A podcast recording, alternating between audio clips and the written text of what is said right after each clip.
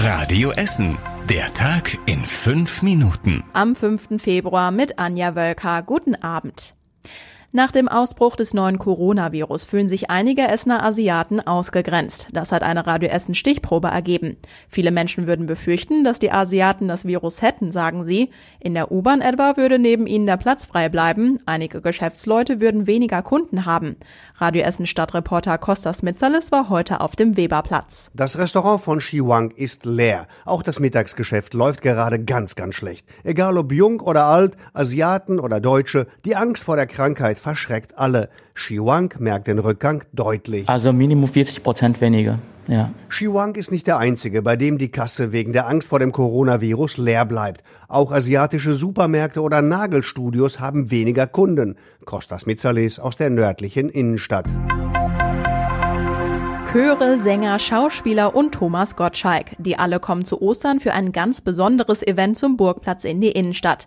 Der Fernsehsender RTL veranstaltet groß angelegte Passionsspiele. Jetzt steht der Termin fest, der 8. April, also der Mittwoch vor Ostern. Die Ostergeschichte soll dann in einer modernen Form aufgeführt werden. Gottschalk ist der Erzähler, das steht schon fest. Es sollen wohl auch noch andere Stars kommen. Wer genau will RTL in zwei Wochen bekannt geben. Die Spiele werden dann auch live im Fernsehen übertragen. Für uns ein ganz neues Event.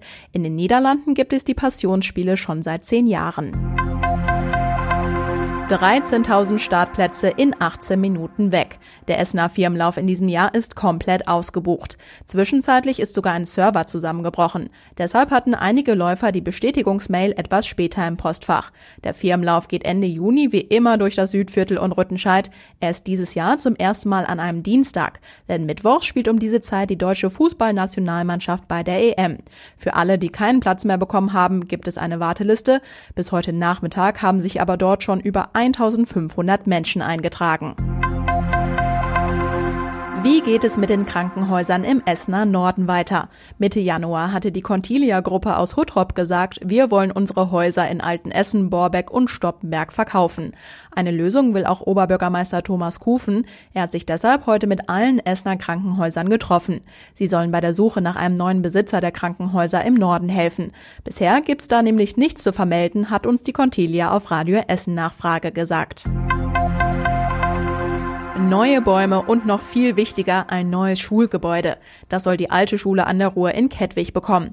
Da sind gerade die ersten Arbeiten für den Abriss gestartet. Auf dem Gelände am Mentader Weg werden dafür jetzt sechs Bäume gefällt. Die werden später dann aber wieder neu gepflanzt.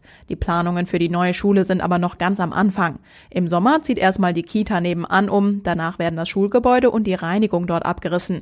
Durch die ehemalige chemische Reinigung war ein giftiger Stoff in die Schule gelangt. Sie wurde deshalb vor drei Jahren Jahren geschlossen. Zum Schluss noch eine Meldung zu den blauen Tonnen bei uns in Essen. Die Entsorgungsbetriebe verlegen die Abholtermine für den Papiermüll. Von diesen Tonnen gibt es immer mehr, deshalb passt der alte Abholplan nicht mehr. Dort, wo die Tonne an einem anderen Tag oder in einer anderen Woche abgeholt werden, kleben die Mitarbeiter der EBE e jetzt Aufkleber mit dem neuen Termin auf die Tonnen. Wenn sich für euch nichts ändert, habt ihr keinen Aufkleber auf der Tonne.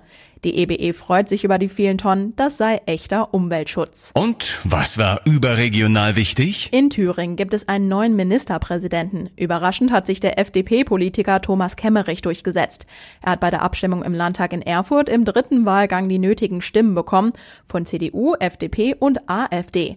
SPD, Linke und Grüne reagierten deshalb entsetzt. Amtsinhaber war bisher Bodo Ramelow von den Linken. In den USA hat sich Präsident Trump in einer Rede an die Nation gewandt. In der Rede hat er sich selbst gelobt. Amerika ist stärker als jemals zuvor, hat er gesagt. Die Demokratin Pelosi hat am Ende der Rede demonstrativ den Redetext von Trump zerrissen. Und zum Schluss der Blick aufs Wetter. Der Donnerstag bringt wieder viele Wolken zu uns. Es ist meistens trocken bei Temperaturen um die 7 Grad. Die nächsten aktuellen Nachrichten bei uns aus Essen gibt's morgen früh ab 6 Uhr bei Radio Essen im Programm. Euch allen einen schönen Abend. Das war der Tag in fünf Minuten. Diesen und alle weiteren Radio Essen Podcasts findet ihr auf radioessen.de und überall da, wo es Podcasts gibt.